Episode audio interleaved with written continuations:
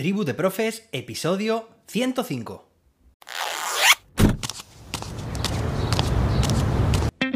Soy José David, maestro, formador de docentes y creador de contenidos. En este podcast te cuento reflexiones, aprendizajes y recomendaciones mientras voy a clase para que tú también puedas mejorar la tuya.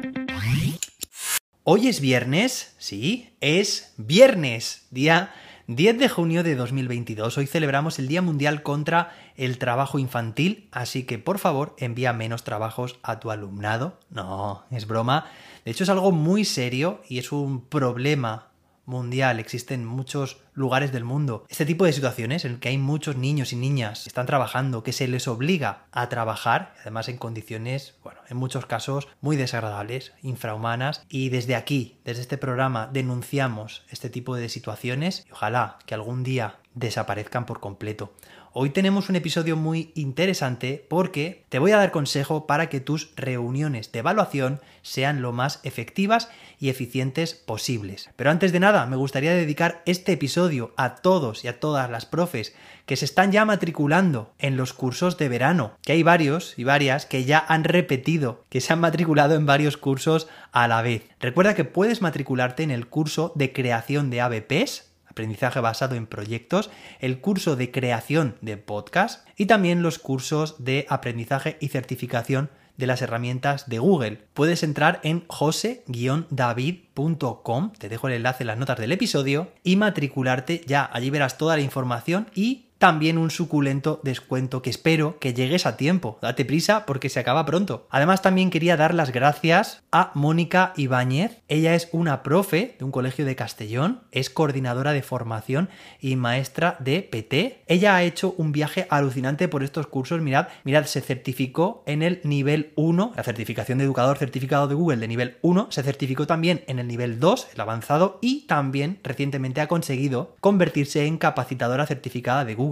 o Google Trainer. Y estoy muy contento porque ha grabado un vídeo en el que ella misma cuenta su experiencia por el paso a través de estos cursos, lo que le han ayudado. Así que muchas gracias por tu vídeo, lo he puesto ya en la página web para que todos puedan verlo y se animen también a crecer profesionalmente con estos cursos. Muchas gracias Mónica, eres muy maja. Y ahora sí te voy a dar una serie de consejos con los cuales las reuniones de evaluación o en general cualquier tipo de reunión va a poder ser más efectiva y más eficiente. Son trucos de organización y productividad que además he extraído de mi otro podcast, mi podcast de Google que hago con David Santos, Google Edu Podcast, del episodio número 18. Es un podcast que te recomiendo, te dejo en las notas del episodio, porque toda esta información que te voy a contar está allí más detallada. Mirad, a mí me encanta aprovechar el tiempo, imagino que a ti también, por supuesto, tengo muchas tareas a lo largo del día para hacer y necesito tenerlo todo organizado, estructurado y ser eficiente, es decir, no perder tiempo. Así que estos trucos de productividad espero que a ti también te sirvan. Estos días es normal tener las reuniones de evaluación, las sesiones de evaluación en los centros educativos, así que regla número uno, tiene que estar la convocatoria hecha y publicada con antelación para que todo el mundo se organice de cara a esta reunión. Importante que en los detalles de este evento aparezca toda la información que pueda ser relevante de cara a dicha reunión como algunas notas o algún documento que haya que leer con antelación. Es importante asistir a la reunión con puntualidad, que todo el mundo pueda llegar unos minutos antes y que seamos muy puntuales también empezando. Si no, si empezamos a hablar de nuestras cosas, de lo que ha pasado en el patio, de que si este padre, que si esta madre o de lo que sea, al final empezaremos la reunión 10-15 minutos más tarde y evidentemente todo lo demás se verá perjudicado. Es importante que exista un orden del día que esté fijado, que en las reuniones de evaluación más o menos todo lo tenemos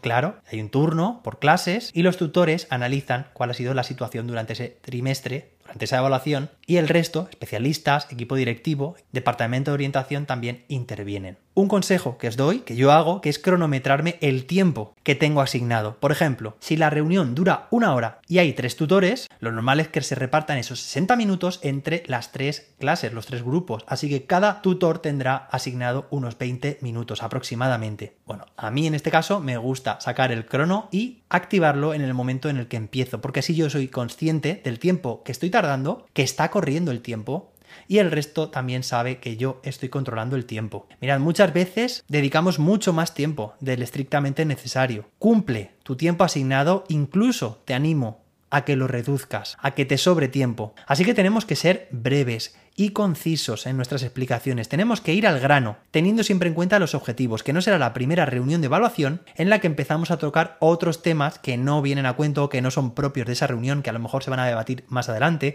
o que son un caballo de batalla del que llevamos mucho tiempo detrás de él sin conseguir nada, o que eso se podría debatir en otro espacio. Es importante que todo el mundo sepa exactamente qué es lo que hay que hacer antes, durante y después de la reunión. Mirad, estos días me estoy coordinando con los profes de los cursos de verano, David Santos y Jordi Rodríguez. Es un placer coordinarme con ellos. Bueno, ellos forman parte del equipo directivo de sus centros, yo también formé parte del mío, y por supuesto que esto te da cierta experiencia. Es un placer coordinarme con ellos porque antes de tener una llamada o una videoconferencia para coordinarnos, tenemos un documento que hemos trabajado previamente, como es un documento compartido, cada uno sabe exactamente lo que ha puesto el otro, hemos ido ya comentando previamente la reunión, sabéis que en los documentos de Google se pueden hacer comentarios al margen, y la reunión se reduce a lo estrictamente necesario, a poner en común algunas ideas y a comentar otras, atención, que se han trabajado detalladamente antes. Luego tenemos el durante, que es de lo que estamos hablando, y después de la reunión, cuáles son los pasos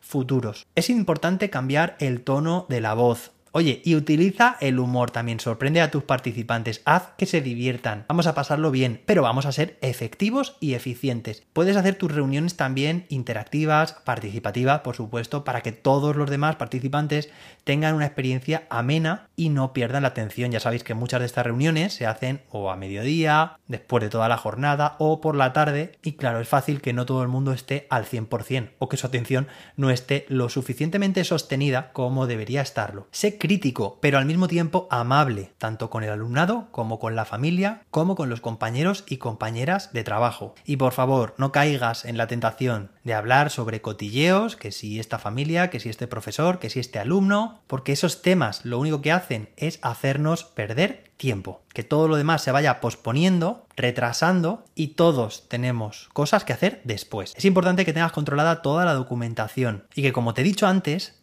todo el mundo haya podido acceder con antelación. Si hay una plantilla que rellenar con comentarios, que todo el mundo haya incluido su comentario y que se hayan podido leer los comentarios de los demás. Tendremos ya mucha parte de la reunión hecha antes de empezar. Por supuesto es importante que haya un moderador o moderadora de la reunión que vaya dando paso a los diferentes turnos y marcando los tiempos, aunque luego cada uno también se controle el suyo, y que se propongan puntos de mejora de la evaluación en general, de la reunión. Una vez termine tu participación o una vez termine la reunión, agradece al resto su asistencia por su tiempo dedicado por su atención, con una sonrisa en la cara. Claro que sí, ahora que no llevamos mascarillas. Estos consejos se fundamentan sobre todo en reuniones presenciales, aquí al menos ya ahora en España. La mayoría de las reuniones se están haciendo de esta forma, pero si tus reuniones son online a través de videoconferencia, la mayoría de estos puntos que te estoy comentando funcionan, sirven. Eso sí, tendremos que tener en cuenta otros aspectos también técnicos, como silenciar los micrófonos, dar el turno de palabra, fijar la pestaña del navegador, llevar auriculares para evitar eco o reverberaciones, estar en un entorno silencioso y bueno, algunos trucos más que ya te comentaré en otro episodio más adelante. Espero que te haya gustado este, que hayas cogido estos consejos, que te gusten y que los apliques pronto. Y bueno, lo dicho, te espero en los cursos de verano. Ya puedes matricularte, entra en jose-david.com. Tendremos unas jornadas, en este caso por videoconferencias, que van a ser muy efectivas y eficientes, ya lo veréis. Y además nos lo vamos a pasar muy bien. Como espero que lo pases este fin de semana, disfruta, desconecta descansa y recarga las pilas, que el lunes más y mejor. Nos escuchamos de nuevo.